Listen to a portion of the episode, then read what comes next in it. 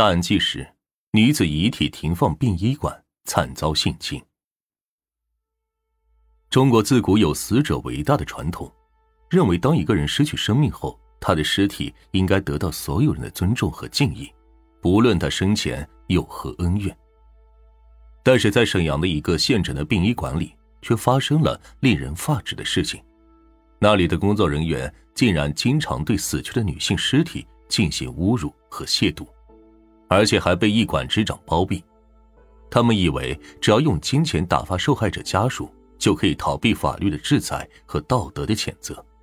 陈先生和妻子是经过自由恋爱结合的，他们的感情从相恋到成婚都十分的甜蜜，夫妻之间相亲相爱，生活幸福和睦。结婚没多久之后，他们就迎来了一个可爱的女儿，这也给他们小家庭增添了新的生机与活力。陈先生为了给妻子和女儿更好的生活，工作更加努力。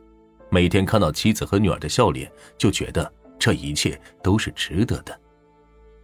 这样平静的幸福一直持续到女儿上学的时候。由于陈先生工作繁忙，接送女儿上学的任务都是由妻子负责。有一天，陈先生正在上班，突然手机响了。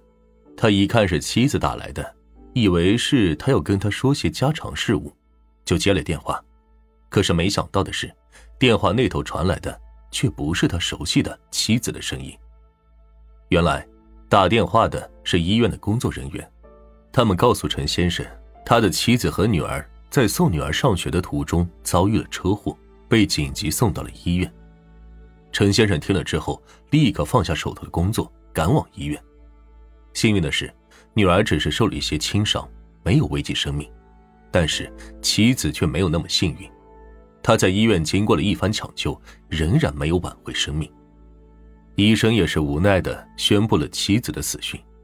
陈先生一下子崩溃了，他和女儿都悲痛欲绝，无法接受这个突如其来的打击。他们失去了最亲爱的人，他们的幸福也随之破碎了。但是妻子已经永远离开了他们，这个残酷的事实无法改变。陈先生只好强忍悲痛。擦干眼泪，尽最后的孝心，将妻子的遗体送到了法库县殡仪馆。为了让心爱的妻子走得安详，陈先生特意让殡仪馆的化妆师按照妻子的喜好给妻子精心装扮了一番。他还从家里带了一套妻子生前最爱的衣服给妻子换上。在殡仪馆化妆师的巧手打扮下，妻子又恢复了曾经的精致美丽。陈先生看着妻子遗容，心里又是一阵酸楚。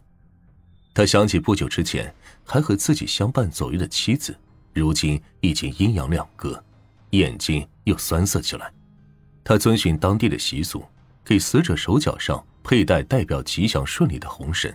他精心准备了几根红绳，戴到了妻子的手腕和脚腕上。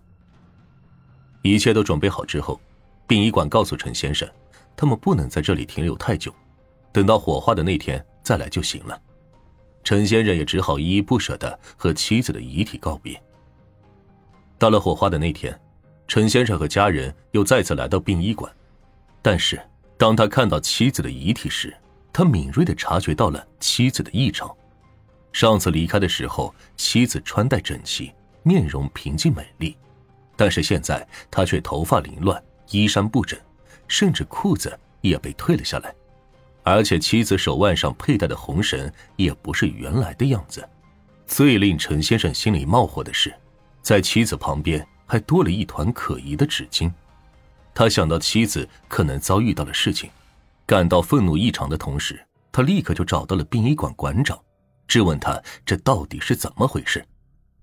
出乎意料的是，馆长竟然没有丝毫回避和隐瞒，当场就承认了陈先生妻子遭遇到侵犯的事情。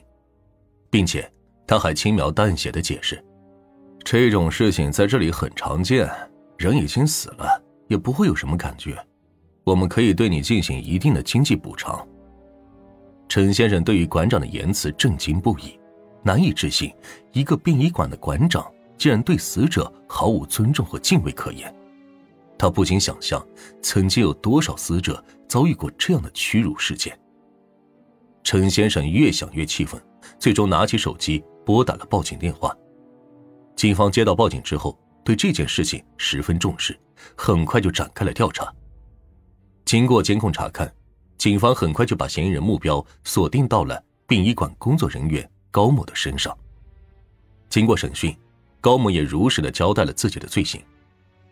高某年龄二十二岁，是殡仪馆的临时工，他只有初中学历，没有一技之长，所以一直没有找到正当的工作。高某住在殡仪馆附近的一个村庄里，刚好殡仪馆招聘临时工，由于工作性质和工资问题，应聘的人并不多，因此高某最终成功的进入了殡仪馆工作。高某正值壮年，欲望旺盛，但是家庭贫困，一直没有找到女朋友，于是他就把邪恶的目光放在了漂亮的女死者身上。高某被陈先生妻子。年轻漂亮的容颜深深的吸引，他趁陈先生离开之后，利用岗位之便，偷偷来到陈先生妻子遗体放着的地方。就这样，他把陈先生妻子的裤子脱到了膝盖上方，对他进行了十几分钟的侮辱。根据刑法第二百三十八条的规定，侮辱尸体的，处三年以下有期徒刑、拘役或者管制。高某由于认罪态度较好，最终被判处三年的。有期徒刑，暖玉只能说一句：是真他娘的什么样人都有。